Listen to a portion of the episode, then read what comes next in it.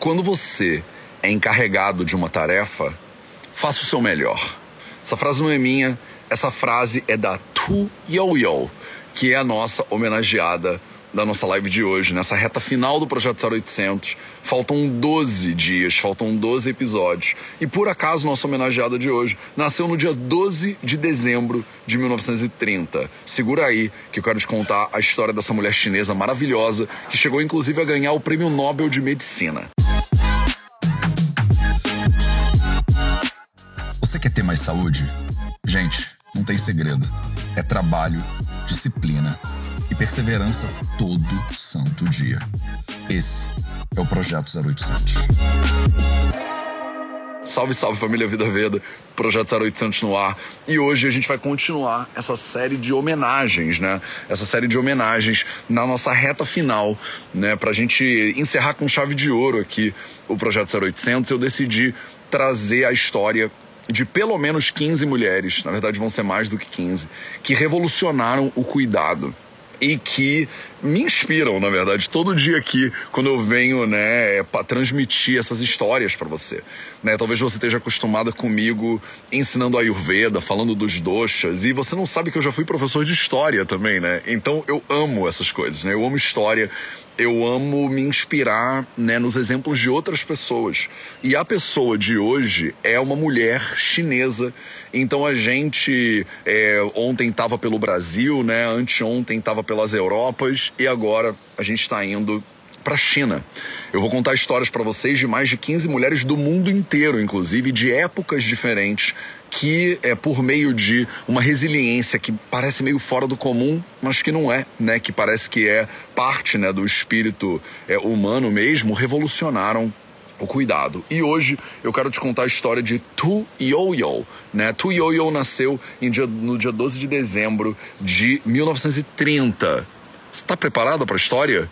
Então, né? Você está ao vivo, manda seu foguinho, né? Eu tô vendo que tem uma galera aí já sentada em volta da fogueira, né? A gente tá fazendo quase como se fosse uma roda tradicional, né? Antigamente o pessoal sentaria, né, em volta da, de uma fogueira e ficaria contando histórias, né?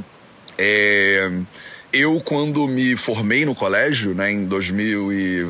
Nossa, 2002, 2001, 2002, eu passei para a faculdade de Direito, né? A minha primeira formação é em Direito, né? Eu também sou advogado. E é, eu fui convidado para dar aula, né, para ser monitor no colégio onde eu me formei. E eu comecei dando aula de geografia e depois eu fiquei dois anos dando aula de história. Então eu sou apaixonado por essas coisas, né, por ler história e por é, me inspirar, né, e por aprender com os acertos e os erros dos nossos antepassados. Não é à toa que depois eu fui estudar né, o sistema de medicina talvez dos mais antigos do mundo, né, que a gente tem obrigação, né, inclusive, de estudar e se inspirar na história, inclusive. Então, senta que lá vem a história, né? eu acho que essa, uh, esses últimos duas semanas, todo dia a gente está parecendo uma tribo, né? Tipo, a gente senta em volta da fogueira, e aí a gente se inspira nas histórias dos nossos antepassados. Coisa mais tradicional do ser humano? Impossível. Então, tô falando aqui de Tu Yoyo, né? Essa chinesa maravilhosa, que foi uma farmacologista e educadora chinesa, conhecida pela sua contribuição, né, pelo pro tratamento da malária ela ganhou o prêmio Nobel, que inclusive é talvez das maiores distinções né, em medicina. Ela ganhou o prêmio Nobel de Fisiologia e Medicina em 2015, então relativamente recente, por mais que ela tenha nascido em 1930, né, Tu Yoyo ganhou o prêmio Nobel em 2015, sendo a primeira chinesa, né, a primeira cidadã da República Popular da China a ganhar um prêmio Nobel. Ela também foi a primeira chinesa a receber o prêmio Laxer em medicina clínica em 2011. Então, uma mulher chinesa hiper premiada, inclusive, pelos estudos dela, né? A sua família se preocupava muito né, com a educação. Então, é, ela e os quatro irmãos dela né, tiveram que fazer uma pausa nos estudos lá com ela, quando ela tinha 16 anos, porque ela contraiu tuberculose. Olha que coisa difícil, né? Quando ela voltou para a escola, depois disso, ela sabia exatamente o que ela queria fazer. Porque ela sofreu com a tuberculose, ela queria estudar medicina, né? Ela queria ajudar outras pessoas a não sofrerem das doenças, né? Ou da doença que ela mesma que ela mesma sofreu. Ela concluiu os estudos dela em 1951, né, na Ningbo, né, na, na, na, no colégio de Ningbo, né? E depois, aos 20 anos, ela passou no exame de admissão para Beida, né, para Beijing Industria, para a Universidade de Pequim. Ela foi fazer, foi estudar no departamento de farmacologia da Faculdade de Medicina da Universidade de Pequim, que talvez seja a universidade mais renomada da China e hoje em dia é uma das maiores do mundo de medicina, diga-se de passagem. Você tem que estudar medicina em mandarim, mas ela é uma das considerada uma das acho que top 10 universidades do mundo inteiro hoje em dia, inclusive em medicina. Na época, é, a maioria dos cursos de farmácia, né, como farmacognosia, né, química medicinal, fitoquímica, ela foi, é, ela foi projetada e ministrada por repatriados, né, por chineses que moraram fora e voltaram, como pro, professores importantes né, da vida dessa nossa querida aqui, da Tu Yoyo, como Lin Tishou e como a Lou Juten. Né, são, são os professores lá da Universidade de Pequim que receberam educações avançadas em países ocidentais, foram estudar na Inglaterra, foram estudar nos Estados Unidos e voltavam para a China para lecionar e para trazer esse conhecimento é, para os chineses, né, para os seus conterrâneos. É, então, eles se especializaram no estudo de drogas brutas, né? Mas, né, inclusive a Tu Yo se especializou, né, no estudo de drogas brutas que eles chamam, né? Mas, né, ela teve todo o treinamento básico nas ciências modernas de farmaco, né? Farmacologia. É, o professor dela, um deles, né, esse o Lo Jiten, ele transmitiu conhecimento sobre a origem das plantas medicinais, como é que se classifica, né, as plantas medicinais, como distinguir, como identificar, né, tudo isso com base nessas descrições botânicas, na verdade, tudo que a gente faz, inclusive na faculdade de medicina, no Ayurveda também, né. No curso de fitoquímica, o Lin Tishol, que foi um outro professor dela, fez uma introdução abrangente, né, ensinou ela como extrair os ingredientes ativos de plantas utilizando, né, os solventes adequados, fazendo todos os procedimentos é, certinhos, né, para você conseguir extrair aqueles princípios ativos. Esses cursos deram informação sobre as plantas, né, sobre as ervas para ela e ensinaram como os fitoterápicos funcionam de modo diferente na medicina moderna da medicina tradicional chinesa, porque a Tu Yo também, né, é, deu passos dentro da medicina tradicional chinesa, né. Com 24 anos, inclusive 24 anos, em 1955, ela se formou em farmacologia e foi contratada pela Academia de Medicina Tradicional Chinesa. Então aí já foi para a galera de MTC, que também uma das melhores faculdades do mundo é a Universidade lá de Medicina Tradicional Chinesa lá de Pequim. Então, ela começou a pesquisar duas ervas, né, duas ervas muito importantes, é, que eram usadas para tratar uma é, esquistossomose e a outra febres, né? Era a Lobelia chinensis e a Radix stellaria. É, depois de fazer alguns trabalhos de pesquisa, ela teve a oportunidade de participar entre 1959 e 62, né? Então, início da segunda metade do século passado, do programa de treinamento em teoria e prática da medicina chinesa, organizado pelo Ministério da Saúde, para profissionais né, com formação médica, com formação moderna. Então, o Ministério da Saúde chinês, ele promove esses encontros, né, de medicina moderna para aprender medicina tradicional chinesa e vice-versa. Na Índia é bem parecido, a gente faz a mesma coisa. Esse treinamento, então, é, permitiu com que a Tuyoyo juntasse conhecimentos médicos da medicina tradicional chinesa com conhecimentos da formação moderna dela, né? E aí, quando você junta essas duas coisinhas, é o que eu falo para você aqui há quase cinco anos, né? Isso aqui é o poder, um conhecimento tradicional aliado ao que tem de melhor do conhecimento moderno. Pois bem, né? Esse, esse é o início da história da Tuyoyo. Agora, eu preciso te contar um pouquinho sobre o que é a malária, né? E a importância que de repente para você hoje em dia, sei lá, não é tão relevante. Ah, Matheus, malária serve para quê, né? Qual é a importância disso? Na minha casa não tem, não conheço ninguém que tem malária, né? Mas a malária, ela é uma doença, né? Transmitida pela fêmea do mosquito anófilis, né? É, quando ela está infectada por um plasmódio, por um protozoário. E a saliva dessa fêmea infectada carrega, né, o... ela é um vetor, né, de transmissão desse protozoário. O protozoário entra no sistema circulatório do hospedeiro, ele, ele para ali no fígado né, da pessoa e eles começam a se reproduzir ali no fígado dessa pessoa infectada. Do fígado ele é transportado para outras partes né, do organismo pela corrente sanguínea e os sintomas mais comuns da malária são febre, fadiga, vômitos, dores de cabeça. Nos casos mais graves, a malária pode também levar a pessoa à morte. Naquela época estava rolando a guerra do Vietnã Né? E durante a Guerra do Vietnã, é, tanto os vietnamitas quanto as forças invasoras lá americanas estavam sendo fortemente atacadas né, por uma epidemia de malária. Né? Naquela época, o governo do Vietnã do Norte solicitou ajuda da China. Então você tinha né, uma divisão do Vietnã do Norte e do Sul. O Norte era aliado da China e o Sul era o que tinha como aliados os Estados Unidos. E aí isso é que gerou basicamente ali o conflito. Tem todo um histórico francês anterior, mas que não é relevante para o que a gente está tratando aqui agora, né? O fato é que o governo do Vietnã do Norte pediu ajuda para a China no tratamento da doença, né? É, a malária, ela era e ainda é tratada é, normalmente com cloroquina, né? E esse medicamento que era padrão no tratamento e hoje em dia ainda é usado, né? Mas muitas vezes é, as, é, a gente percebe que existe uma resistência, né, à cloroquina, né? Então as forças americanas usavam cloroquina, mas estavam sofrendo de resistência, né, já à cloroquina. Então é, eles precisavam de tratamentos alternativos. Né? Na busca de um novo medicamento para a malária, os pesquisadores do Ocidente testaram mais de 200 mil compostos químicos, tentando encontrar um método eficaz de tratar essa doença.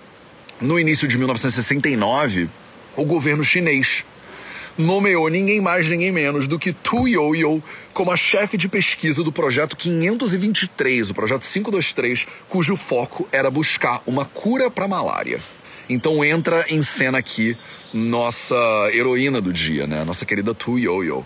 Nessa época, a maioria dos trabalhos de pesquisa científica tinha sido interrompida, né? É, mas a pesquisa militar, ela continuava. E como aqui a gente tinha um interesse militar, então o governo apoiou né, a pesquisa dessa, a busca né, de, uma, de uma cura para a malária como o Vietnã do Norte estava solicitando né, ajuda então da China contra a malária, né, que estava afetando as forças armadas, então a gente tinha todo o cenário perfeito aí montado para que a gente fosse atrás dessa cura. Então a Tu Yo-Yo começou a viajar né, pela China pesquisando textos antigos. Olha que interessante, ela foi buscar na fonte né, dos textos antigos é, tratamentos para febre, por exemplo, especialmente as febres recorrentes, né, que são uma característica da manifestação da malária. Ela recorreu então a textos médicos, né, da medicina tradicional chinesa, da dinastia Zhou, Qin e Han, né, para encontrar tratamentos dessa medicina tradicional para malária. Em três anos, né, a sua equipe é, de projeto examinou mais de 2 mil tratamentos tradicionais mais de 2 mil tratamentos tradicionais para malária ou para febres diferentes e é, testou né, em ratos em laboratório 380 extratos de ervas diferentes. Em 1971, então, né, três anos depois, eles encontraram o extrato de uma planta, que é a Artemisia, né? É a Artemisia annua, que é chamada de absinto doce, né, normalmente conhecido como absinto doce, que foi altamente eficaz na supressão de parasitas do Plasmodium falciparum em camundongos e em macacos. A Tuyoyo, então, aperfeiçoou né, uma metodologia de baixa temperatura para poder purificar o extrato do absinto doce né, dessa artemisia aumentando a eficácia né, dessa plantinha e reduzindo drasticamente a toxicidade da artemisia. Então ela testou o extrato purificado nela mesma, que era muito comum isso, né? Inclusive hoje em dia ainda às vezes acontece, em dois voluntários da sua equipe, né? Antes de iniciar os ensaios clínicos com outras pessoas, lá em 1972 ela produzia, queria produzir uma quantidade suficiente da droga nos ensaios clínicos, então a sua equipe usou equipamentos domésticos, né, para fazer isso tudo. Isso era necessário porque o governo tinha fechado os laboratórios farmacêuticos de produção de medicamentos em escala. Então, enquanto ela produzia o medicamento para os ensaios clínicos, a Tuyo Yo e os membros da equipe dela ficaram doentes devido à exposição aos solventes tóxicos, né, usados nesse processo todo. 1972, ela teve artemisina, ela conseguiu isolar a artemisina na forma de uma substância farmacêutica, né? E ela descobriu, inclusive, a sua estrutura química, né? A estrutura química da artemisina. 1973, né, um ano depois do outro, a Tuyoyo realizou um monte de experiências com a artemisina e produziu acidentalmente, quer dizer, sem querer, um novo medicamento, a dihidroartemisina. Então, testes com artemisina e a dihidroartemisina revelaram que elas duas eram altamente eficazes em preparações antimaláricas e passaram a fazer parte desse tratamento, né, do, do tratamento padrão antimalárico no mundo inteiro. De acordo com a Organização Mundial de Saúde, olha que que interessante. De entre 2000 e 2015, né, no espaço de 15 anos, a incidência da malária entre populações em situação de risco caiu 37% ao redor do mundo. Nesse mesmo período, as taxas de mortalidade da doença nas populações de risco diminuíram 60% entre todas as faixas etárias e 65% entre crianças com menos de 5 anos. Então teve uma queda muito drástica entre 2000 e 2015 do, da mortalidade por malária e da contaminação também por malária. Na África subsaariana, por exemplo, né, embaixo do Saara ali, né, ela tem uma parcela desproporcionalmente alta né, da carga global de malária. Em 2015, a região era responsável por 88% dos casos da doença e de 90%, de 90 das mortes né, decorrentes da malária. Esses resultados de diminuição né, da, do, da mortalidade, da transmissibilidade da malária, se devem em grande parte a, número um, a disseminação do uso de mosquiteiros, né, para as pessoas poderem se proteger do mosquito, e número dois, da terapia combinada de artemisina com outros derivados. Artemisina, que foi descoberta, isolada e tal, pela nossa querida heroína do dia, Tu Yoyo, né, a nossa querida chinesa. Em 2015, então, a Tu Yoyo, ela é, ela leva para casa o Prêmio Nobel de Fisiologia e de Medicina pelo seu trabalho no seu discurso né, de posse do prêmio Nobel, ela fez questão de enfatizar né, que esse resultado né, é, que ela alcançou devia-se não só a ela, mas também a toda numerosa equipe de colaboradores que ela teve. Então não era ela, né, a única pessoa que deveria receber esse prêmio. Na verdade, esse prêmio se devia a toda a equipe que se dedicou ali para encontrar né, é, uma possível cura para a malária. Ela foi a primeira chinesa cientista do continente, inclusive, a receber um prêmio Nobel, e principalmente uma categoria científica. Né? E ela fez isso sem ter um doutorado, sem ter diploma de medicina e sem ter treinamento no exterior.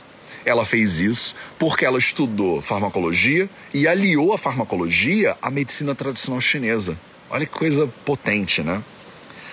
É, no mundo inteiro, né, a gente continua né, lutando contra a malária. Ele não foi uma doença que foi né, resolvida, digamos assim principalmente em regiões mais pobres do planeta, como eu já mencionei, né, é, os países subsaarianos um dos aspectos mais relevantes né, da luta da Tuyoyo foi no fato da malária ocorrer principalmente em regiões socioeconomicamente mais pobres do mundo. Né? Isso significa que muitas vezes essas doenças, doenças que ocorrem em países mais pobres, são negligenciadas pelas indústrias farmacêuticas. Não sei se você sabia disso, mas não existe um incentivo econômico para você desenvolver as drogas tem muitas doenças no mundo que já poderiam estar curadas, na verdade, se o nosso esforço fosse em direção à cura e não ao lucro. Né? Mas como existe todo um sistema de incentivo, né, a indústria farmacêutica ela produz o um medicamento que vai ser consumido, né, que vai valer dinheiro. Isso faz parte do sistema capitalista que a gente vive. Então não existe estímulo econômico não existe interesse para a gente desenvolver curas para doenças que a gente já poderia ter resolvido, porque são doenças de incidência em países mais pobres, né?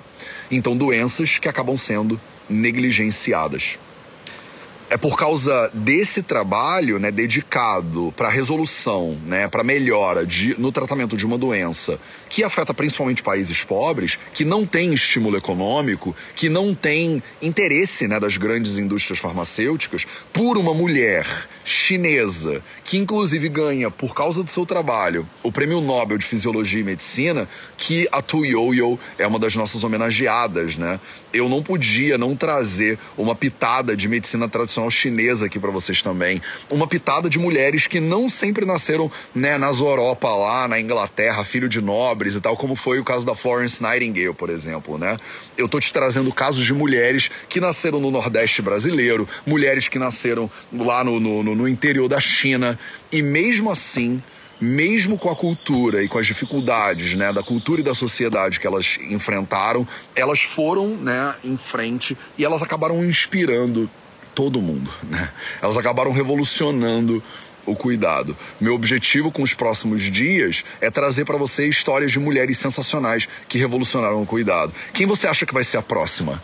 Manda aí nos comentários. O nosso, a nossa estrutura já tá toda montadinha, mas se você tivesse que escolher uma referência em cuidado, né? Quem que você escolheria? Manda aí nos comentários para mim. Quem sabe a nossa equipe não dá uma olhada nesses comentários e ainda se inspira. E quem sabe você não tá certa, né? Quem sabe amanhã eu não vou homenagear exatamente a mulher que você tá falando, Mateus, mas tá faltando essa mulher nessa lista aí. Calma, calma, que nós temos muitos dias pela frente ainda.